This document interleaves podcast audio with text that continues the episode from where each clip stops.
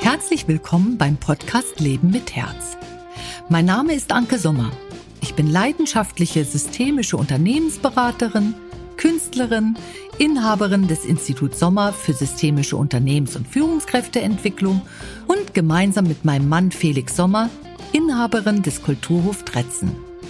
Wir im Institut begleiten Unternehmer, Führungskräfte und Verantwortungsträger auf dem herzigen Weg nach vorne und bilden zu krisenresistenten Coaches und Beratern aus.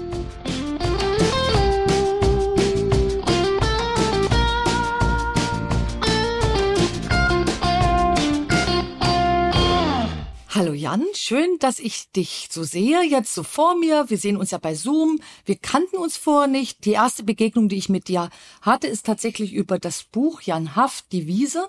Und als ich mir das Buch so vornahm und reingelesen habe, da habe ich gemerkt, da gibt es ganz viel Parallelen eigentlich zu der Arbeit, die ich tue. Und hier liegen so jetzt zwei Bücher vor mir, Schlachtfeld Arbeitsplatz das Praxishandbuch für Konfliktmanagement im Unternehmen und Jan Haft, die Wiese, Lockruf in eine geheimnisvolle Welt. Und das erste, das Buch Schlachtfeld Arbeitsplatz war ja von mir, also ist von mir geschrieben.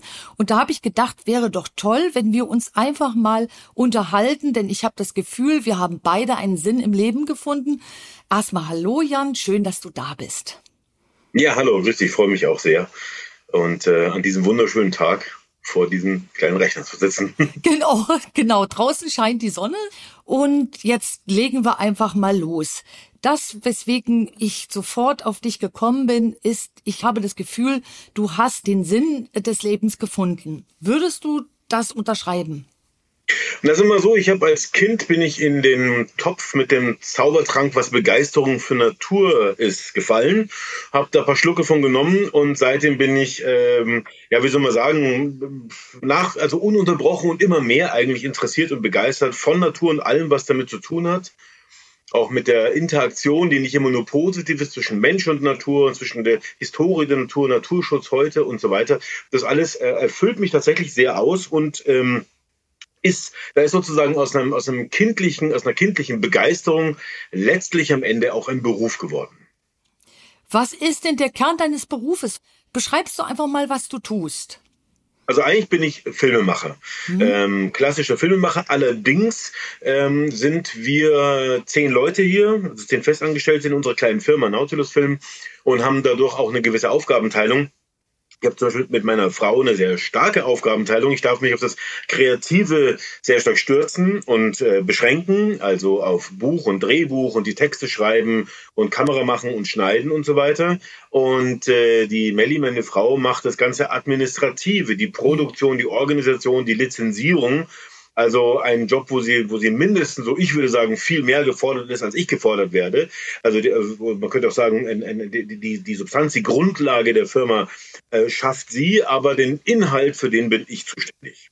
Und ihr seid als Partner in einer Firma tätig, habt die gegründet und, ähm, und da weiß ich einfach, dass viele Zuhörer und Zuhörerinnen da schon mal die erste Frage ähm, stellen. Und zwar, wie schafft ihr es, dass ihr Partnerschaft und Beruf leben könnt?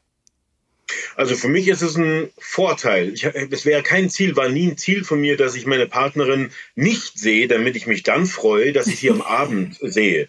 Das ist natürlich im Umkehrschluss vielleicht auch mal ein Rezept für eine funktionierende Partnerschaft, dass die fehlende Nähe dann mhm. zu einer erhöhten Freude bei, bei, beim, beim Leben der Nähe führt. Aber im Prinzip finde ich, ist sie eigentlich von Natur aus widersinnig ich verstehe mich hier als, als Rudel, nicht unbedingt als Rudelführer, vielleicht ist sogar meine Frau mehr die Rudelführerin, aber es geht uns auch nicht um Rollen und schon gar nicht um äh, Rollenkonkurrenz. Mir geht es darum, ich möchte, das wollte ich aber auch als Jugendlicher schon lustigerweise meine Frau auch, die sagte auf Ausflügen mit den Eltern, die kommt nämlich aus Baden-Württemberg, aus dem Schwarzwald, äh, in Urlauben in Bayern. Wenn ich mal groß bin, sagte das kleine Mädchen mit, ich weiß nicht, sieben, acht, neun, zehn Jahren, wenn ich mal groß bin, sagte sie zu den Eltern, so wird es kolportiert, dann wohne ich mal in Bayern auf einem Bauernhof mit Kindern und Tieren.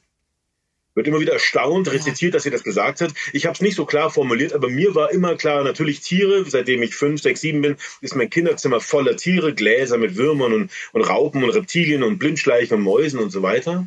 Aber mir war immer klar, ich möchte gerne in einem Rudel leben, in einem Rudel, wo jeder so seine Rolle hat, für Menschen beisammen, am besten Kernfamilie, ähm, aber auch gerne andere Leute und natürlich viele Tiere. Und das haben wir hier verwirklicht und, und das darf natürlich nicht Selbstzweck sein. Ich möchte also keine Kommune haben, die nur da ist, um sich lieb zu haben. Ich möchte schon produktiv sein. Ich möchte auch am ähm, das, wie, wie, sagt man es, damit das nicht am Ende, um Gottes Willen, nicht pathetisch klingt, aber ich möchte am Gemein, möchte zum Gemeinwohl beitragen. Ich möchte, dass die Erde ein kleines Stück besser wird. Und früher bestand es ja darin, dass die Erde ein bisschen besser wird. Das habe ich noch von meinen Eltern und vor allem von den Großeltern gehört, dass man der Natur mehr abbringt, den Fortschritt mehrt, chemische Erfindungen macht, physikalische Erfindungen macht, um schneller, um mehr, um besser zu verdienen, um eigentlich, wenn man es genau nimmt, um mehr und besser auszubeuten. Und wir haben ja mittlerweile, was viele nicht wahrhaben wollen, eine Grenze weit überschritten. Man kennt den Earth Day, mhm. ab da wir nur noch plündern und so weiter und so fort. Und ich sehe eigentlich meine Aufgabe darin, weil ich auch mich da so ein bisschen auskenne, dazu beizutragen, die Nachhaltigkeit so ein bisschen zu stärken, was den Schutz, die Seite des Naturschutzes hier bei uns betrifft. Und das versuchen wir tatsächlich auch innerhalb unserer Firma. Mhm. Also was ich ähm, erkannt habe, so gerade als du geredet hast, Jan, dass da Parallelen sind. Ich arbeite auch mit meinem Mann zusammen im Kulturhof Tretzen und bei mir steht das Förderliche genauso im, im Mittelpunkt. Und zwar ist für mich seit Kindesbein auf das System wichtig, weil ich sage, alles hat irgendwo seinen Ursprung und trägt sich weiter. Und ich kann auswählen, welche Seite durch mich gestärkt wird. Und ich sage, ich möchte die förderliche Seite ähm, stärken in dieser Welt und möchte hier einen Print hinterlassen. Und das ist meine Herangehensweise an meinen Systemblick. Was hat das jetzt mit deiner Sichtweise zu tun? Ich höre das bei dir raus, ähm, aber was, was hat damit zu tun, dass du sagst, du möchtest eben förderlich sein? Was ist für dich förderlich? Naja, eine, eine positive Zukunft. Ich bin ja Vater. Ich muss ja, ich bin ja mhm. quasi genetischer Berufsoptimist. Mhm. Dann bin ich beruflich auch noch Optimist, weil ich meine, ich mache Filme, um zu zeigen, seht her, wie schön. Und ich prangere an, seht her, da ist äh, etwas in Gefahr geraten. Mhm. Also daraus äh, ergibt sich das praktisch schon automatisch. Außerdem wohnt in mir eine beträchtlich, ein, ein gerüttelt Maß Lebensfreude, sage ich mal. Und die speist sich aus dem Gefallen, den ich finde, an der Natur da draußen. Also ganz simpel. Ich habe da keine übergeordneten, wie soll man sagen, Philosophien, warum muss ich positiv sein, warum muss ich positiv denken, warum muss ich zukunftsgerichtet sein. Ich meine, hätte ich keine Kinder, könnte ich mir natürlich heutzutage angesichts der Ukraine-Krise der Klimakrise, vor allem der Biodiversitätskrise vielleicht, mich auch einfach hinsetzen, betrinken und auf die Welt gucken und sagen, ist das alles ein Wahnsinn und aufs Ende warten. Aber so bin ich nicht gestrickt. So ist, glaube ich, eigentlich kein Mensch gestrickt, außer es läuft was nicht richtig. Und da ich nun meinen Bereich gefunden habe, der mir so besonders gut gefällt, wo ich mich ähm, ja seit 54, nein, nicht seitdem ich eins bin, aber seit ja mittlerweile doch fast einem halben Jahrhundert intensiv beschäftige und immer mehr Wissen sammle und, und, und, und, und Kontakte pflege zu Leuten, die sich damit auskennen und so weiter und so fort, fort, dann wächst in mir doch das Bedürfnis, ganz automatisch dieses Schöne, dieses, dieses Tolle, dieses Interessante, dieses Faszinierende zu erhalten und ihm was Gutes angedeihen zu lassen. Und da ja von uns Menschen ausgehend nichts ohne den Menschen geht, denn nur wir handeln ja von uns aus gesehen, von uns ausgehend. Ich kann ja nicht die Natur auffordern, sozusagen sich gegen den Menschen zu wehren. Ich muss ja schon die Menschen auffordern, achtsam mit der Natur umzugehen.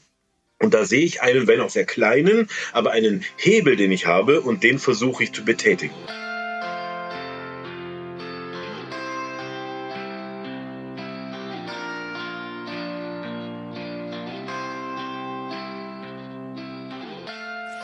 Wie machst du das, Jan? Also was genau tust du? Wie rüttelst du auf, ohne dass du den Anspruch eventuell hast, aufzurütteln? Also wie zeigst du, was gut in deinen Augen ist? Also ich habe im Prinzip drei Betätigungsfelder, drei Hauptbetätigungsfelder. Ähm, das eine ist mal das Filme machen. Ja, wir haben mit mhm. 70 Filme fürs, fürs Fernsehen bislang gemacht, vier Kinofilme und eine ganze Reihe von Kampagnenfilme äh, mhm. gegen den Donauausbau für das Volksbegehren, das wir in Bayern hatten und so weiter. Und in diesen Filmen dreht sich ja immer um äh, Naturgeschichte im weitesten Sinne, also die Faszination für Natur. Und ähm, so versuche ich sozusagen den Funken überspringen zu lassen auf andere Leute, in sehr klein, in meinem, in meinem Rahmen unserer Möglichkeiten Und diese Begeisterung für Natur mit und äh, nachzuempfinden oder die Bereitschaft beim Wählen, beim Einkaufen, wo auch immer, sich persönlich wiederum im ganz kleinen Maße einzusetzen. Und das in der Summe über viele Menschen, über das Integral gesehen, äh, kann ja dann was bewirken. So, das zweite Betätigungsfeld ist, ich halte schon immer Vorträge und äh, zum Naturschutzverein. Da ist es natürlich Eulen nach Athen tragen, aber mittlerweile darf ich manchmal auch ähm, woanders sprechen, vor Künstlern, vor Versicherungsvereinen, die die Naturstiftungen haben, also oder Umweltstiftungen. Es gibt ja mittlerweile viele gesellschaftliche Gruppen, die überhaupt nicht mit Natur ursprünglich im engeren Sinne oder sagen wir Naturschutz zu tun haben, die aber sich äh, der ihrer ihrer Verantwortung der Umwelt gegenüber bewusst sind oder dies gewahr werden und dann auch im Dialog, in Gesprächsforen, im Rahmen von Vortrags- oder Seminarreihen sich dann diesen Themen öffnen und da darf ich manchmal werde ich manchmal eingeladen und darf dort reden. Und das ist mir sehr wichtig, weil man dann eben ins Gespräch kommt mit Menschen, die eigentlich sich mit Naturschutz nicht so beschäftigen. Deswegen ist es besonders wichtig, auch dort aufzutreten und nicht nur dem äh, Naturschutzverein den Vorzug zu geben, weil man da sich ähm, unter seinesgleichen wähnt. Das ist schon richtig, aber da ist natürlich besonders wenig zu verändern. Und das dritte Betätigungsfeld ist mittlerweile das Schreiben von, sag ich mal, ähm, nicht Filmtexten oder Drehbüchern geworden, weil ich jetzt das vierte vierte Buch gerade fertigstelle und für das fünfte Buch einen Vertrag in der Tasche habe.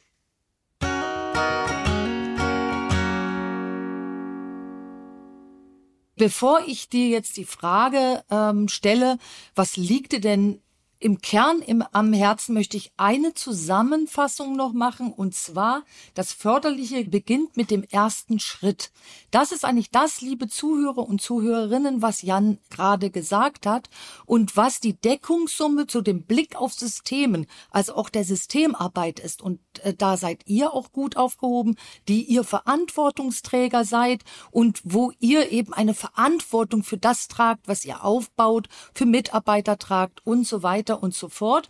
Das Förderliche beginnt mit dem ersten Schritt und wenn ihr bei dem Förderlichen bleibt, wird der eine förderliche Schritt einen nächsten förderlichen Schritt nach sich ziehen. Und so breitet sich das Positive aus. Und das ist das, wenn man eben nicht mit erhobener Hand auf der Kanzlei steht oder Kanz, Kanzlei, Kanzel steht und predigt, ähm, ähm, haltet ein, ihr macht alles kaputt, sondern wenn man durch Taten überzeugt und ähm, zeigt, hier ist etwas wichtig, was wir jetzt tun. Morgen ist es eventuell zu spät, aber eben ohne erhobenen Zeigefinger das zu tun. Das gilt in der Unternehmenswelt und in der wirtschaftlichen Welt in meinen Augen genauso wie in unserer Umwelt. Für die Umwelt gilt das auch.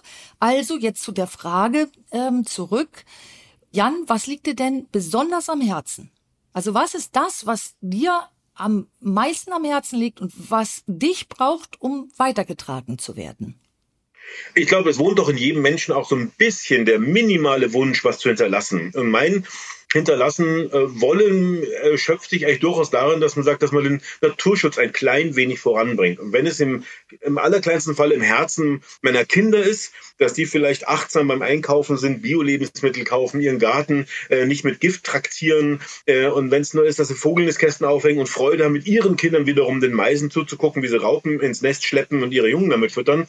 Aber vielleicht geht es auch ein bisschen weiter, dass man eben tatsächlich das, dafür sorgen kann, dass die Natur in, ähm, ja, in Mitteleuropa oder in dem Wirkungsraum, in dem man sich aufhält, dass da der Naturschutz einen Schritt vorwärts kommt. Und es gibt tatsächlich zurzeit ein großes Thema, eine revolutionäre Bewegung im Naturschutz, die noch zu wenig erkannt wird, die viele konservative Naturschützer nicht erkannt haben, dass wenn umgesetzt würden würde, das in großem Stil zum Klimaschutz beitragen würde, dass die Biodiversität, den Schwund, die Erosion, möchte ich sagen, der Biodiversität aufhalten würde, das zu schönen Landschaften und gesunden Lebensmitteln führen würde. Und das ist eigentlich das Thema, für das ich mich besonders seit zehn Jahren mindestens zehn Jahren einsetze. Und es ist schon so, dass wenn man sich bemüht, ähm, dann kann man tatsächlich in dem Wirkungsfeld, in dem man sich zu Hause fühlt und, und wo, wo, man, wo man über die Zeit Wissen und Kontakte akkumuliert hat, kann man durchaus was erreichen. Und das möchte ich bei mir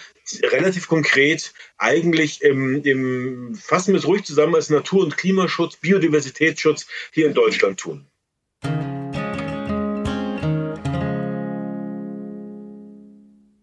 Welche Revolution, Jan, ist denn hier notwendig?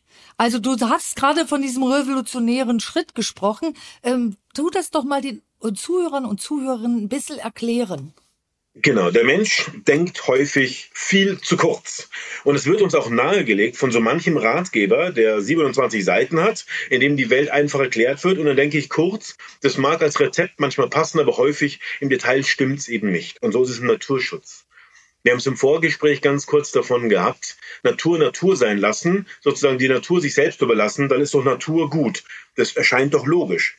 Und jetzt kommt's, wenn wir Natur Natur sein lassen betrachten, dann haben wir doch die Idee, wir nehmen jetzt draußen einen Nationalpark oder wir nehmen die Alpen oder wir nehmen, wir machen mal völlig verrückt, wir sagen das ganze Bundesland Bayern. Zum Beispiel wird es zur Natur erklärt, wir überlassen es sich selbst. Dann entsteht doch heile Natur auf großer Fläche.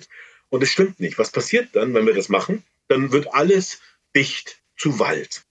Und da man es beobachtet, hat man lange gedacht im Naturschutz, naja, da muss ja wohl der Wald die natürliche End, das Endstadium von Natur sozusagen sein. Also wäre ursprünglich Deutschland und Mitteleuropa komplett bewaldet. Und dieser Schluss ist eben zu kurz, weil einer der wichtigsten Parameter fehlt. Wir hatten über Jahrmillionen hier bei uns große Tiere, wie der Serengeti, man kennt die alle. Und genau wie in der Serengeti oder in den wenigen Gebieten Asiens, wo es noch zum Teil vorhanden ist, haben diese Tiere eine, eine offene Weidelandschaft erhalten mit einzelnen Bäumen, Gebüschen, Hecken, kleinen Wäldchen, aber ansonsten im Großen und Ganzen eine Graslandschaft.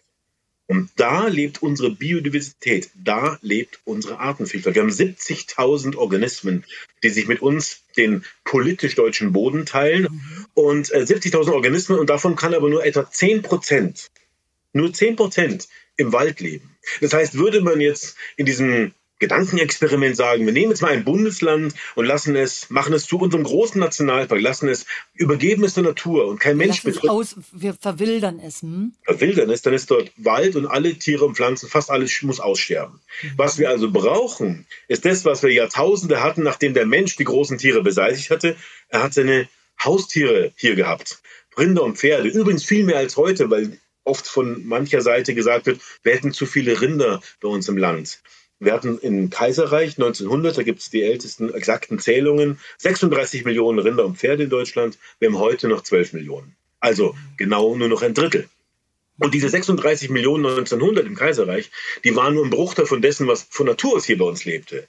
Was ich damit sagen will, wir hatten erst die Wildtiere, dann kam der Mensch mit den Haustieren und hat sie draußen überall grasen lassen. Er hatte keinen Kunstdünger, keine Gülle, keine, Indust keine Maschinen, kein industrielles Wirtschaften. Und in dieser Landschaft war die Biodiversität bei uns voll ausgeprägt. Wir kennen das von den alten Faunisten, die mhm. uns Bücher und Aufsätze hinterlassen haben mit Zählungen, wie viel Singvögel, wie viel der seltenen Käfer, wie viel Reptilien. Es hat gewimmelt bei uns in der Landschaft, obwohl das Land dicht besiedelt war von Menschen.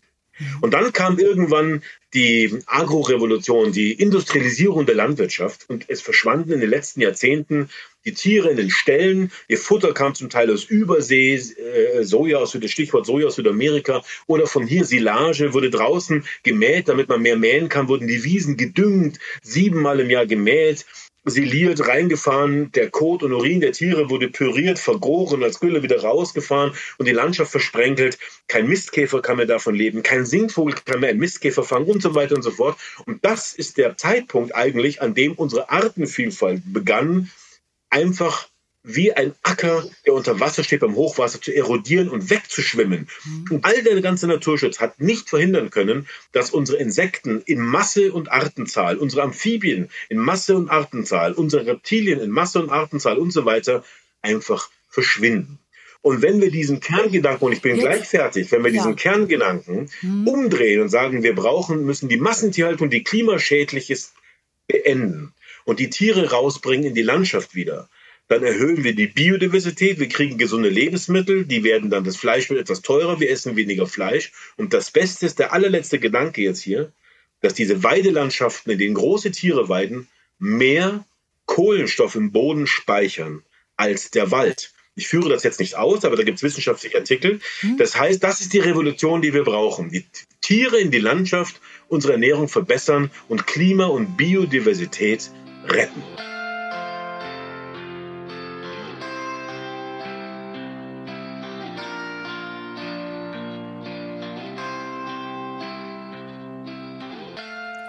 Äh, sehr gut und eindeutig, was du sprichst. Ich möchte auf einige Punkte nochmal zu sprechen ähm, kommen, damit der Zuhörer, die Zuhörerin nicht äh, fasziniert der zuhört und den Faden dann für sich verliert, weil dazu ist es zu wichtig und zu bedeutend, was du gerade gesagt hast, auch unter systemischen Blickwinkel gesehen. Also eine Kernbotschaft von dir war, sich selbst zu überlassen ist auch keine Lösung. Das bedeutet, wenn man jetzt beispielsweise sagt, uns fehlt die Natur, also lassen wir der Natur jetzt wieder freien Raum, dann haben wir das System, was unsere Natur veränderte, nicht mit reingebracht. Wir haben die Tiere nicht, die großen Tiere nicht, die dazu führen würden, dass wir auch Wiesen haben. Also wir haben schon zu stark eingegriffen, als dass wir sagen, ach, wir können jetzt die Natur einfach sich selbst überlassen. Das ist so ein Kernpunkt, den ich rausnehme und aus der Systemarbeit sehr gut kenne. Das wisst ihr, liebe Unternehmer und Unternehmerinnen auch, wenn ihr sagt, okay, ähm, hier haben wir einen starken Abteilung Abteilungsleiter und der Abteilungsleiter, der macht das doch ganz gut, der wird mir schon die Abteilung wieder retten. Dann, wenn das der Geschäftsführer sagt, dann bringt er seine Sicht oder die Geschäftsführerin sagt, dann bringt er oder sie seine Sicht nicht mit rein, was dazu führt, dass sich die, ähm, die eine Abteilung abspaltet. Um jetzt wieder zu Jan zurückzukommen und aus der Unternehmenswelt rein in die Umwelt, die Basis von uns allen, sagen wir, sich selbst überlassen ist auch keine Lösung. Und wir müssen den Umkehrpunkt, das war der zweite Punkt von dir, Jan, der sehr wichtig ist, den müssen wir mal genau erklären. Was ist eigentlich der Punkt, worauf wir uns jetzt fokussieren müssen, damit wir eine Systematik, die schon längst im Gange ist, das Verschwinden der Insekten und der Diversität zur Folge hatte, ähm, eben angeläutet hat. Wo kriegen wir diesen Umkehrpunkt jetzt gefasst? Und fokussiert. Wo wir sagen, hier müssen wir hingucken, statt in die Verwaltung. Jan. Also, die Natur ist ja ein dynamisches System. Ja. Jeder Lebensraum ist ein dynamisches System und ich wage zu behaupten, auch jedes Unternehmen ist ein dynamisches System. Und deswegen an, an irgendeiner Stelle zu sagen, ich lasse es jetzt einfach laufen, das kann nur zu einer Abflachung oder sogar ins Chaos oder sogar zu einem Ende führen. Und es gibt eine sehr kluge Hypothese, die einfachste mathematische Formel, die die größte Auswirkung auf die Natur hat. Das ist die Störungsökologie. Das ist eine ganz einfache gaußsche Glockenkurve. Auf der linken Seite heißt es keine Störung, auf der rechten Seite heißt es ganz viele Störungen und dazwischen ist eine Kurve, die geht nach oben. Bei mittlerer Störung habe ich die maximale Artenzahl, die maximale Biodiversität. Störe ich mein System gar nicht, fällt die Artenzahl extrem ab. Störe ich es extrem, fällt die Artenzahl extrem ab. Das ist genau der Punkt, was unsere über sich selbst überlassene Natur betrifft. Wenn ich ein Gebiet XY nehme und ich mache nichts mehr, verwaltet es, die Artenzahl nimmt ab.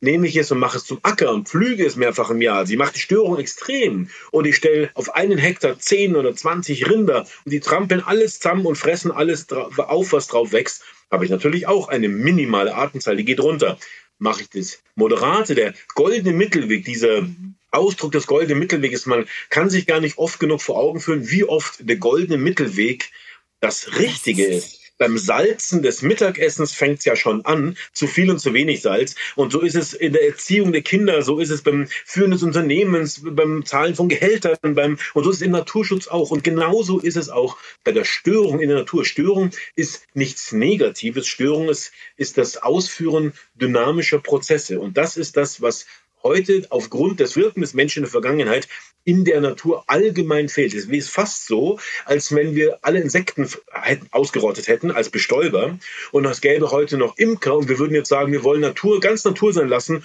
und nehmen die Imker daraus und es gibt keine Bienen mehr da drin.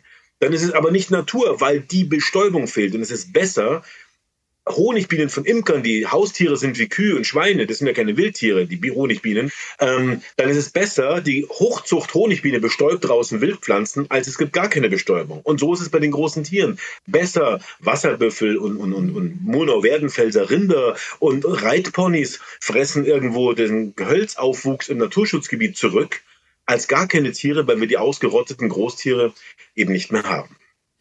Also Jan, du bringst die Punkte sehr gut und auch sehr verständlich vor und ich fasse äh, nochmal so deine zentralen Aussagepunkte zusammen.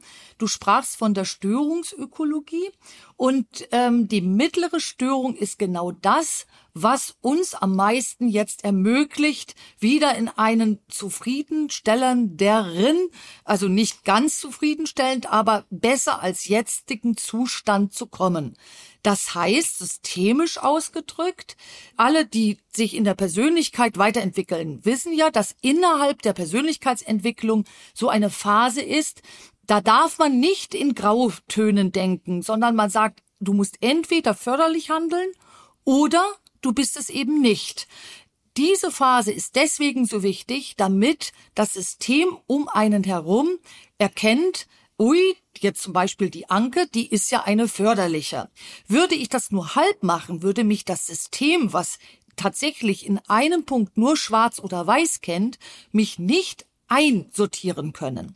Haben wir aber einen Schaden schon durch diverse Faktoren erreicht, dann werden wir merken, auch wenn wir uns ganz und gar auf die förderliche Seite stellen, die Störung wird uns begegnen. Dazu gibt es zu viele Menschen und zu viele Geschichten und zu viele Ursache- und Wirkungskreisläufe.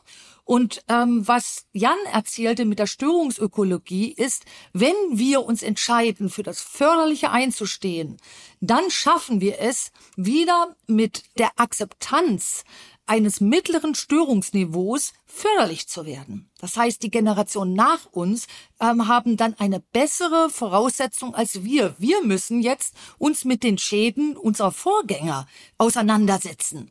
Und das tut Jan ganz heftig.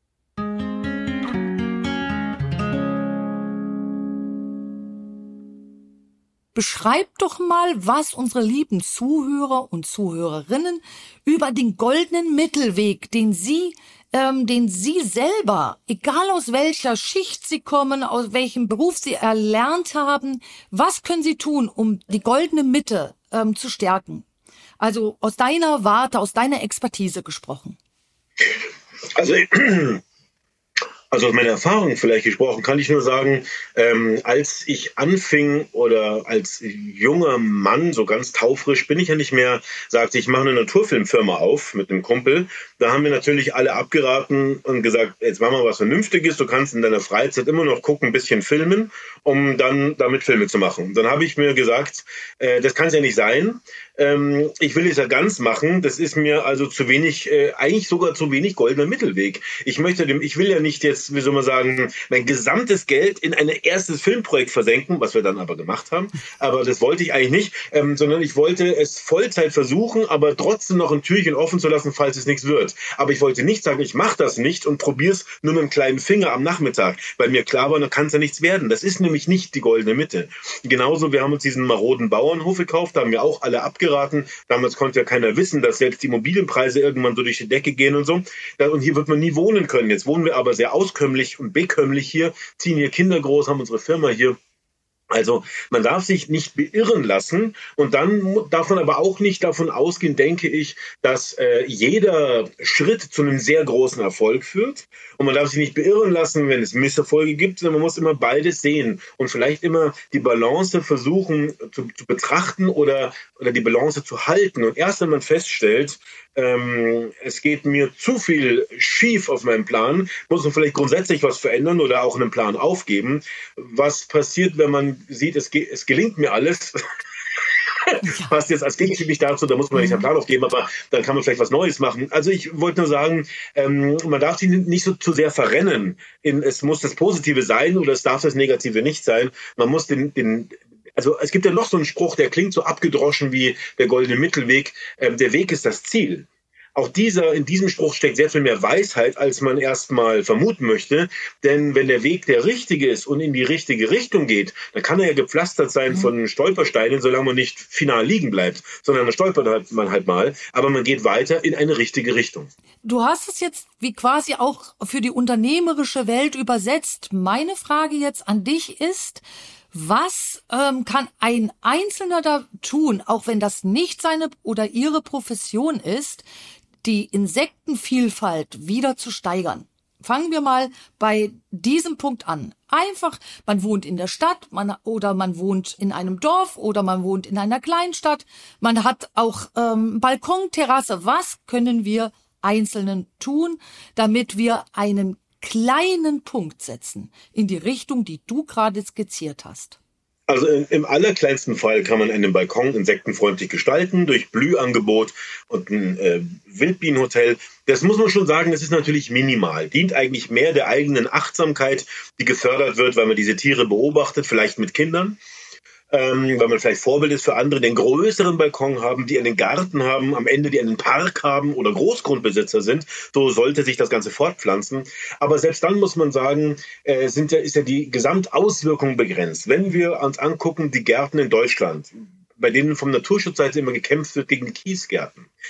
Etwa vier Prozent der Landesfläche Deutschlands sind Gärten übrigens genauso viel wie Naturschutzgebiete. Es sind auch vier Prozent der Landesfläche, sind in irgendeiner Form äh, geschützt, also, also Schutzgebiete, vier Prozent sind Gärten. Von diesen vier Prozent sind ja nur ein paar wenige Prozent, wenn überhaupt, Kiesgärten. Wenn man von denen wiederum ein paar wenige Pro Prozent durch Besitzer ärgern umkrempelt in Wildgärten, hat man also zwar ganz lokal was gewonnen, es ist hübsch, ist auch richtig, dieser Bewusstseinswandel, aber er hilft natürlich nicht auf der Skala der, der Landesfläche.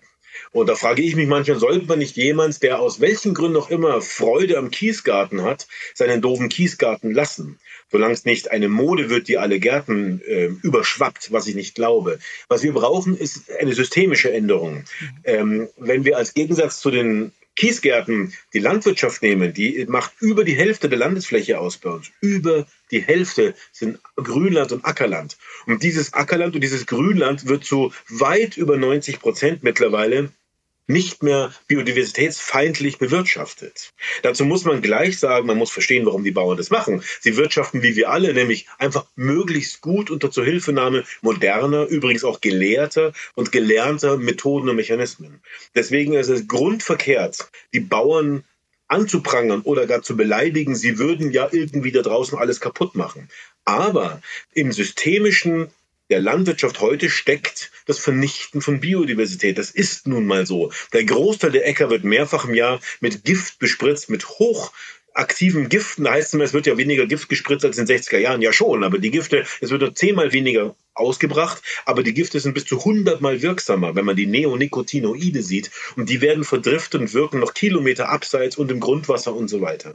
Und genauso ist es mit dem Grünland. In den 50er, 60er Jahren war der Stand so, eine Wiese wurde nur zweimal im Jahr gemäht. Natürlich blühten da drin viele Kräuter, natürlich brüteten da Feldlärchen und Brachvögel, natürlich waren diese Wiesen im Sommer voller Heuschrecken und Schmetterlinge. Und heute, dank Technik, die gelehrt und gelernt wird, ist das System so, dass diese Wiesen bis zu siebenmal gemäht werden. Da brütet nichts mehr drin, da lebt kein Schmetterling mehr drin. Die Zyklen sind viel zu kurz. Und deswegen muss, muss man das Systemische da ändern, wo, ähm, wo es wirkt. Wenn ich ein Unternehmen habe und ich habe da ein Problem, streiche ich ja nicht auch nur die Fassade neu, dann sieht das schöner aus. Das ist vielleicht ein kleiner Teil, dass man sagt, das Unternehmen soll nicht so funktionieren, soll auch schön ausschauen. Wenn, wenn Besucher, Kunden oder wer auch Auftraggeber kommen, dann brauchen wir eine gestrichene Fassade. Aber vielleicht muss ich bevor ich die Fassade streiche, erstmal an das Kern des Unternehmens ran und überlegen, wo ist denn da eigentlich der, der, der, der, der faule Wurm im, im vertrockneten Apfel? Also wo, ist, wo liegt der Hund begraben und mich um den kümmern und dann streiche ich auch noch die Fassade schön und dann ist alles gut. Und genauso sehe ich es hier. Wir müssen eigentlich das systemische Umgang mit Wald, mit Landschaft, das betrifft wieder das Beweiden und auch die Landwirtschaft äh, als, als, als Fläche betrachten vielleicht auch noch die Städte, die Kommunen, die ja auch einen äh, kläglichen Teil ausmachen der Landschaft, der Straßenbegleitgrün und so weiter. Und wenn ich dann am Schluss sage, so, liebe Bürger, und jetzt seid doch so nett, wer, wer nicht unbedingt will, der soll doch seinen Kiesgarten auch noch in Natur umwandeln, haben wir noch dieses i-Tüpfelchen auch noch. Also ich muss mit Sinn und Verstand systemisch rangehen und gucken, wo kann ich was wirklich auf breiter Fläche mhm. verändern. Und dann kann ich auch den, den rückwärts, den Kipppunkt eigentlich sehr schnell wieder rückgängig machen. Also im Punkto Artenvielfalt, wir könnten die Biodiversität mit links retten bei uns. Und da kommt die Politik ins Spiel, weil da kann der Bürger an der Supermarktkasse, der immer das gesagt bekommt, du entscheidest, was für Lebensmittel hier angebaut werden. Das ist unfair. Also brauchen wir die Politik.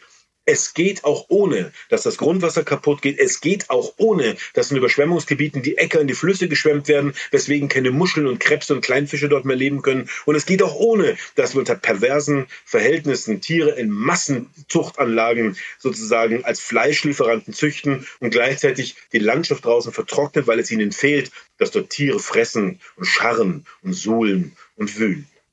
Jan, ich möchte das jetzt mal ein bisschen aufbereiten, dass die Botschaft, die du hier sendest, auch vielleicht ähm, potenziert an, in die richtigen Ohren kommt. Dazu teile ich mal Folgendes auf.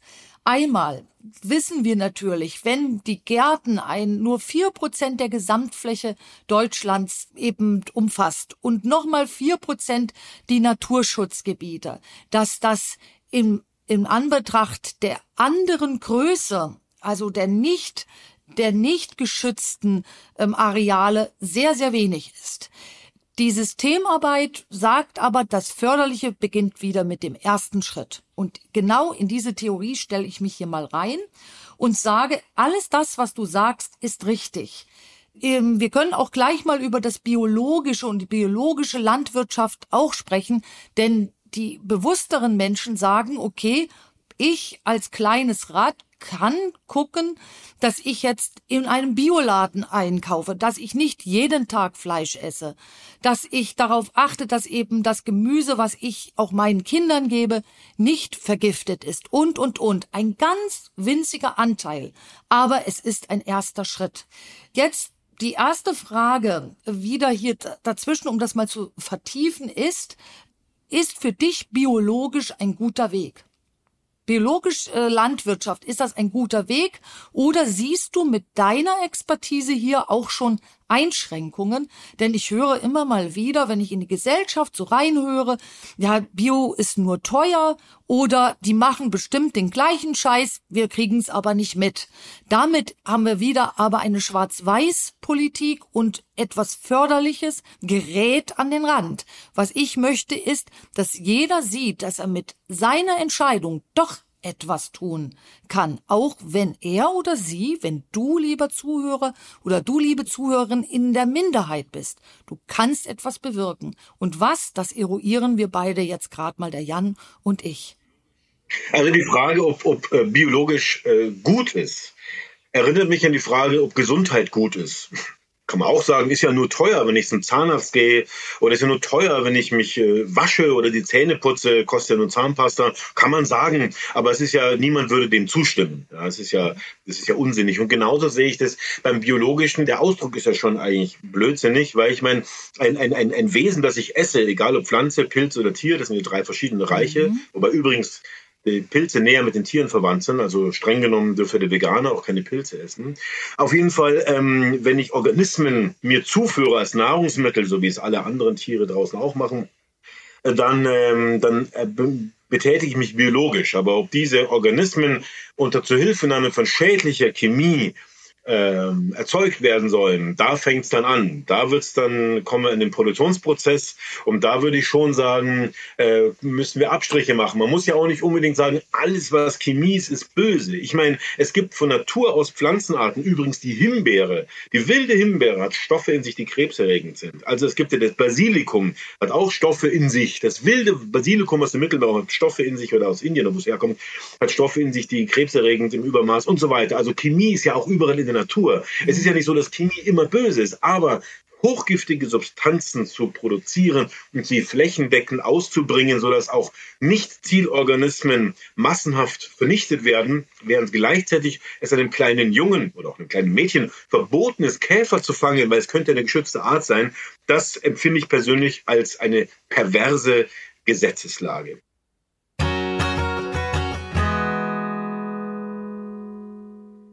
Und jetzt noch ein Wort zum ersten Schritt. Der erste Schritt ist sehr gefährlich. Ich habe es mehr mit dem zweiten Schritt.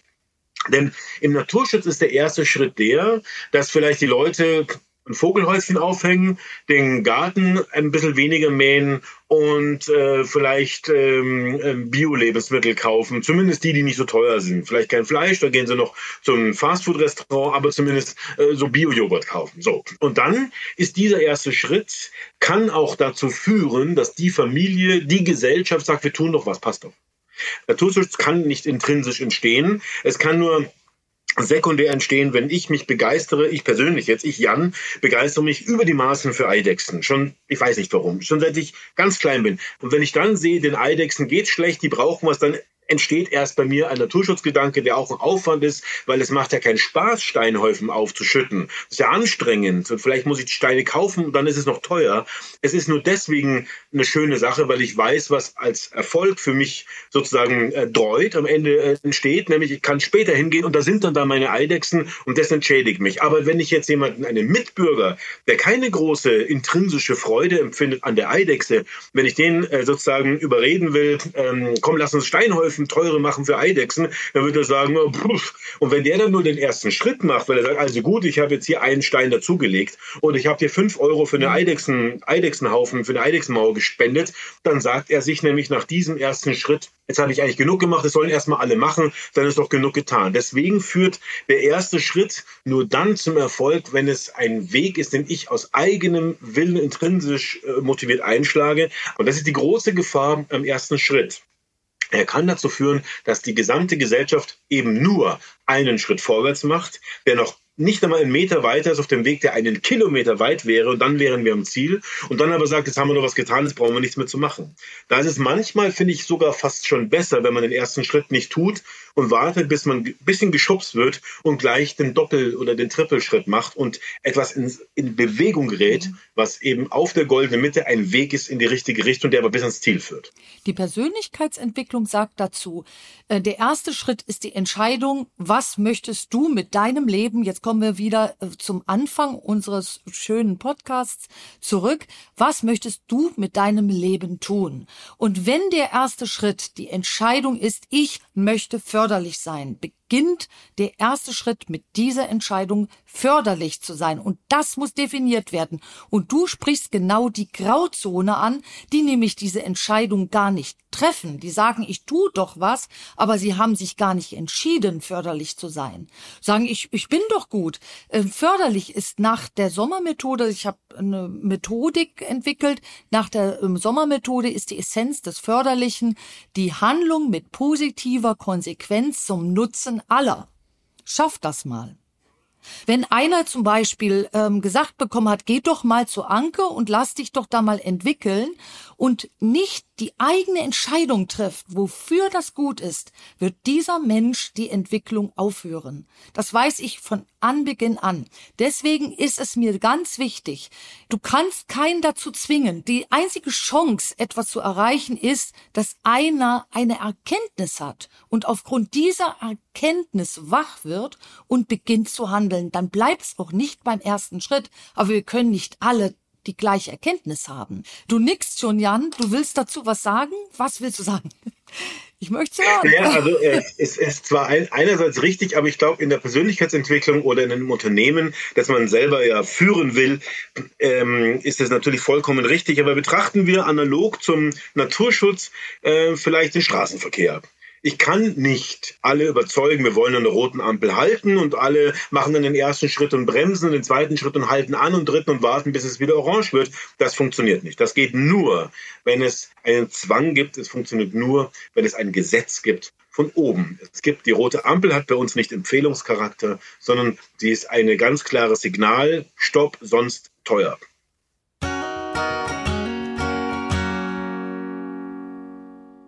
Und genauso brauchen wir es auch im Naturschutz. Denn man kann nicht erwarten, die Leute werden nicht zu mehr als ein paar Prozent Eidechsenfans und, und, und Laufkäferfans und Fledermausfans. Das ist halt nun mal so, dass das nur einem kleinen Teil der Bevölkerung wirklich Spaß macht. Man kann es ja nicht erzwingen. Ähm, und deswegen, wenn wir aber uns als Konsens, als gesellschaftlichen Konsens vornehmen, wir wollen die Biodiversität erhalten oder in unserem Fall wiederherstellen, restaurieren, dann brauchen wir staatliche Reglements, an die wir uns alle halten, die gelten und die eine Wirkung entfalten. Denn es wird uns nie und nimmer gelingen, das ist vollkommen ausgeschlossen, dass wir mhm. die Bevölkerung aus lauter Individuen darauf einschwören, dass sie Lust haben, äh, ja, lass uns äh, mehr Eidechsen, mehr Fledermäuse im Land haben. Wir haben ja auch neben aller Freiwilligkeit ähm, wie soll man sagen, haben wir auch eine Biologie und eine Determiniertheit. Und die sorgt dafür, dass der Mensch durchaus gerne bereit ist, Dinge zu ertragen, wenn sie nur alle betrifft. Ist ja merkwürdig. Es ist viel leichter zu sagen, da mache ich jetzt mit, weil, weil, weil es uns alle betrifft, als nur für sich das Gleiche zu akzeptieren. Wenn es die anderen besser haben in irgendeiner Form, äh, dann ist das sehr viel schwerer zu ertragen. Und so weiß ich zum Beispiel von Nachbarlandwirten, die sagen, ja, also wenn jetzt alle Bio machen oder man die Wiesen so anders behandelt, aber wenn es bei allen ist, dann bin ich dabei. Aber solange die Gesetze so sind, hat mir ein Nachbar gesagt und ich das noch dazu so gelernt habe, warum soll ich das ändern? Denn er, dieser eine Landwirt, hat keine persönliche Freude an Heuschrecken und Schmetterlingen. Die sind ihm egal. Und ich muss das auch akzeptieren. Mhm. Ja, nicht jeder muss meine Interessen teilen, selbst wenn ich damit begründe, aber das ist doch humanistisch oder es ist doch, wie soll man sagen, positiv dem Leben, der Natur, der Welt, dem Globus, manche, die Religiösen sagen, der Schöpfung zugewandt. Das kann man nicht erwarten, dass jeder Mensch die gleichen Grundlagen empfindet. Deswegen brauchen wir, wenn wir uns dennoch aber, weil es ja auch unsere Gesundheit betrifft und die Zukunft betrifft und so weiter, wir brauchen ja Biodiversität tatsächlich selbst für die Wirtschaft am Ende, nicht nur über die Bestäubungsleistung, ein Stichwort dazu ist die, die Beseitigung von Krankheiten oder Kot. Alle Tiere draußen im Garten, jedes Insekt, jedes Eichhörnchen, jedes Wildschwein, jeder Vogel kotet und harnt. Wenn das nicht beseitigt werden würde, würden wir ersticken in ungesunden, übelriechenden Stoffen. Und die Tiere, die das beseitigen, sind oft Tiere, die wir gar nicht mögen. Das her, wir haben ein 10.000 Fliegenarten leben in Deutschland. 10.000 Fliegenarten. Das muss man sich mal vorstellen. Eine gehörige Portion der heimischen Organismen sind Fliegen, Dipteren. Und die mögen wir im ganzen Allgemeinen nicht so besonders gern, aber ihre Rolle im Naturkreislauf ist absolut unersetzlich. Und wenn wir jetzt gerade auf dem Weg sind, auch die Fliegen haben wir schon 75 Prozent beseitigt. Es gibt einen Haufen Fliegen, die sind auf der roten Liste am Aussterben.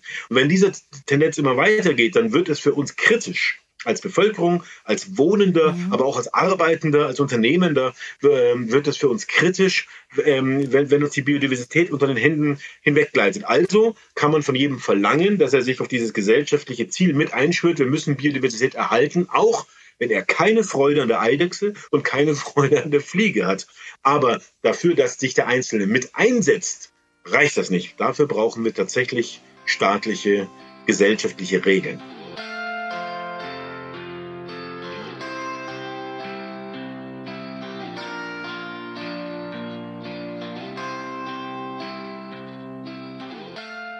Ich weiß aber, dass ein Teil der Zuhörer und Zuhörerinnen jetzt vielleicht sagt, na ja, wenn wir jetzt da nichts tun ähm, können ähm, und der erste Schritt vielleicht nicht genügend ist, dann muss es eben die Politik tun. Ähm, wenn jetzt aber die Politik nicht erreicht und nicht aufwacht, wäre man ja seinem Schicksal ähm, jetzt wie quasi ausgeliefert, weil du zu einer Minderheit gehörst, Jan, der die Kausalität zwischen Fliegenexistenz, Fliegensterben und ähm, Rückwirkung auf uns alle ähm, siehst. Also wäre jetzt die Frage, wie erreicht man die Politik oder wie zwingt man zum Zuhören, damit man eben nicht aus dem Rand spricht? Also wie kommen deine Stimmen mehr ins Zentrum der Gesellschaft, als dass du als Randphänomen sehr Wichtiges sagst, aber nicht genügend Gehör findest? Also das war vielleicht das Missverständnis vorhin. Ich glaube, es hängt alles von uns Individuen ab. Es hängt alles von uns Individuen ab. Die Politik ist ja nur ein, ein, ein, ein, ein Konstrukt, ja. das wir Individuen uns geben, damit wir Individuen uns eben politischen Regeln unterordnen. Da liegt ja das, da, da, daran sieht man es ja schon. Das ist ja bei allem so, beim Verkehr, bei der Verteidigung, bei der Gesundheit, beim Bildungswesen, überall, nicht überall vielleicht ist Reformbedarf da, aber wir geben uns eben die Politik, wir wählen sie, damit sie uns Regeln geben. Also es hängt alles von uns Einzelnen ab. Und äh, damit wir sozusagen den Druck auf die Politik ausüben oder die Politiker und Politikerinnen wählen, die uns die richtigen Regeln in Bezug auf äh, Biodiversität und damit ein bekömmliches, gedeihliches äh, Leben in der Zukunft ermöglichen, müssen wir vielleicht auch unsere Sinne schärfen. Also der Einzelne von uns muss seine Achtsamkeit, glaube ich, deutlich erhöhen. Und da fängt es wieder an. Da ist es ja. eben ganz toll, wenn man auf dem eigenen Balkon ein kleines Insektenhotel hat und ich weiß, dass da nur die allerhäufigst nicht schützenswerten Wildbienen zu Hause sind und nicht die bedrohten Arten. Und wenn man auf dem Balkon Kasten, ich hatte einen Balkon in Studentenwohnung in München, habe das auch gemacht, äh, heimische Wildkräuter ansieht, diesen Quietschbund, schaut lustig aus. Also es ist ja nicht so, dass es ein Opfer ist, aber dann hat man tatsächlich auch ein paar Insekten selbst im fünften Stock. Das funktioniert. So, und wenn ich dann einen Garten habe, kann ich schon enorm viel machen. Da habe ich ja Igel und Singvögel und die können sich da ernähren. Dann kann ich einen Unterschlupf bauen und und und und. Ich kann einen alten Apfelbaum stehen lassen oder einen Totholzhaufen aufrichten, wie es mir gefällt. Ich kann einen Gartenteich anlegen, der vielleicht oft nur das Format einer Pfütze hat. Aber selbst in einer Pfütze, manchmal nur in so ganz kleinen Gewässern, leichen die Molche, kommen die Vögel zum Baden. Da sind spezielle Libellen, die es eben nur in Kleinstgewässern gibt und niemals in großen Gewässern und, und, und, und. Also diese unglaublich komplexe Kette, dieses Netzwerk der Natur, und jetzt kann ich sofort eintauchen mit dem klein, der kleinsten Fläche, fast schon mit der Topfblume so ungefähr. Und dann kann ich meine Achtsamkeit schärfen, kann, kann ich einen Lustgewinn daraus generieren, wenn ich nur darauf achte und auch einen Erkenntnisgewinn. Und der führt mich dann der nächstgrößere Schritt wäre vielleicht beim Einkaufen die richtigen Produkte zu wählen. Idealerweise Heumilch, Weidefleisch, so Sachen. Wenn ich Weidefleisch kaufe, tue ich etwas fürs Klima. Das muss man sich immer wieder vorsagen. Es ist nicht, wegen dem Klima muss ich nicht vegan sein. Wegen dem Klima weniger Fleisch essen, übrigens auch wegen der Gesundheit, ist tipptopp. Und vor allem auf, auf, äh, auf Massentierhaltung verzichten, ist absolut richtig und wichtig, von jedem Einzelnen ausgehend aber ich kann ganz gezielt in der Theke fragen, ist das eigentlich nicht nur Bio? Ich will nicht, dass Biogetreide in den Stall gekarrt wird und mein Biofleisch aus dem Stall rausgezerrt wird, wenn das Tier dann noch mit geschlachtet worden ist oder zum Schlachthof gefahren wird. Ich möchte, dass das Tier auf einer Weide gelebt wird. Mutterkuhhaltung. Rinder mit ihren Kälbchen draußen rumspringen und die Stare suchen in den Kuhfladen nach Mistkäfer. Das will ich haben. Das will ich unterstützen. Nur das Fleisch kaufe ich. Und dafür kaufe ich, was teurer ist, ein bisschen weniger. Am besten noch beim Direktvermarkter. Dann schalte ich doch die großen Ketten aus, die Druck ausüben auf die Produzenten Produzenten, die dann sagen, ah, wir müssen billig produzieren, weil das ähm, Aldi und Konsorten möchten. Deswegen müssen wir Massentierhaltung anbieten. Also da kann der Einzelne was machen. Sehr viel aber sogar. der Gesamthebel, den der ja. Einzelne drücken kann, ist eben klein. Und, der, und die Politik kann den großen Hebel umlegen. Deswegen muss man Klimaschutz und Biodiversitätsschutz zusammen denken, zusammenbringen, zusammen verkaufen und auch demonstrieren. Seht her, wie schön. Auf dieser riesengroßen naturnahen Weide sind glückliche Kühe, bestes Fleisch, glückliche Tiere, schöne Landschaft. Biodiversität, alles voll Schmetterlingen und Heuschrecken. Es riecht gut, es sieht schön aus und es macht noch Klimaschutz. So muss Zukunft sein. Ähm, ein besseres Schlusseinleitungswort gibt es gar nicht.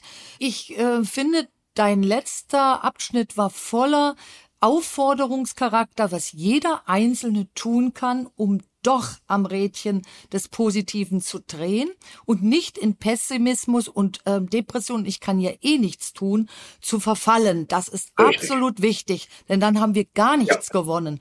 Und Jan sagte absolut richtig auch, beginnt jetzt schon zu gucken, welcher Politiker geht im Gesamten auf Diversität und welche politische Strömung könnt ihr durch euer Lautwerden, durch euer Sichtbarwerden, durch eure Einkäufe, durch eure Fragen am Tresen zum Sichtbarwerden zwingen. Und das ist nämlich der Hebel, den das System des, dem einzelnen winzigen Rad gibt. Ähm, in dem Moment, wo eure Achtsamkeit in eine Richtung geht, in eine förderliche Richtung, die eben auch Vielfalt unterstützt und nicht nur über Klimawandel geht, sondern auch äh, schaut, was landet jetzt überhaupt auf meinem Teller, dann beginnt ihr die Politik jetzt schon zu fördern, die es später gibt. Also Zukunft beginnt jetzt. Da braucht's euch eben achtsam.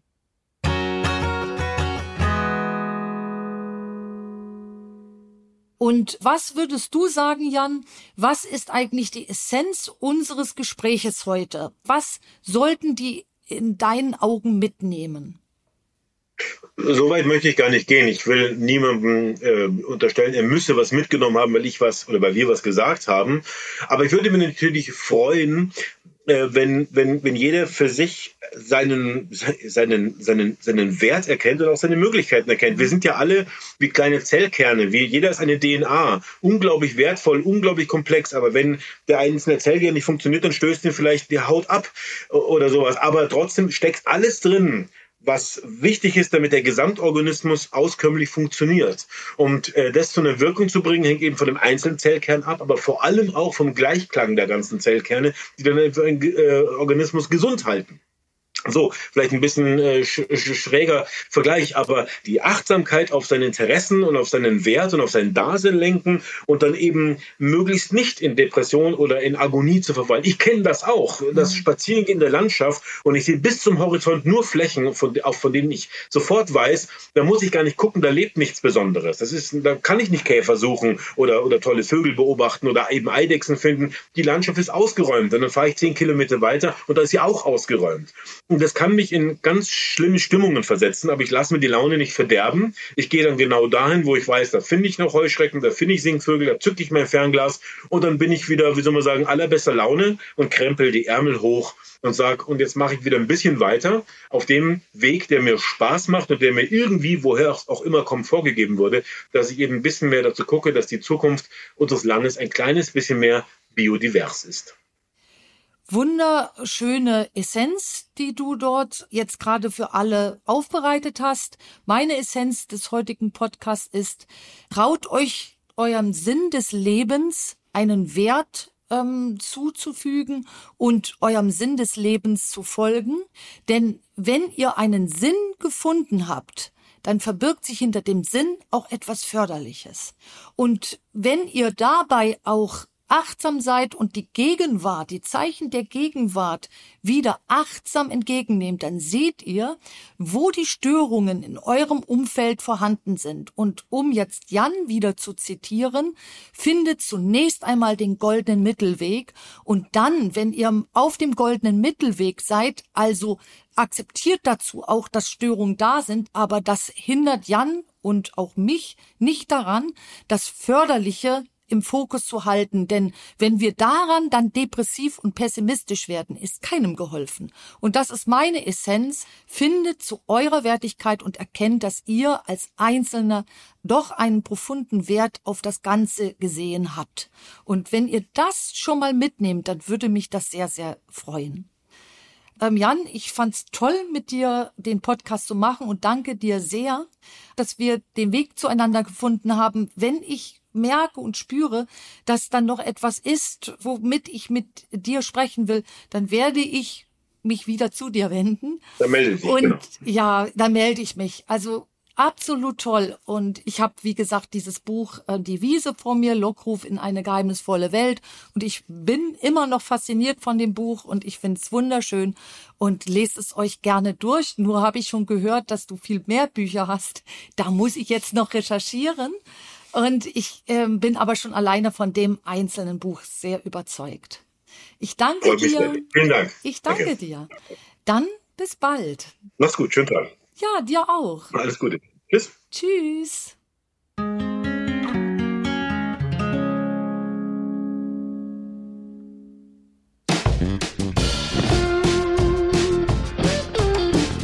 Vielen Dank fürs Zuhören.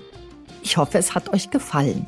Und ich habe eine Bitte an euch, traut euch mit uns in Kontakt zu treten, wenn euch etwas auf dem Herzen liegt. Ihr findet uns auf Instagram und Facebook unter Institut Sommer und so auch im Internet unter Institut Sommer. Und helfen euch diese Podcasts weiter, euer Leben mit dem Herz zu gestalten, dann abonniert doch einfach unseren Podcast-Channel. Ich freue mich drauf. Eure Anke Sommer.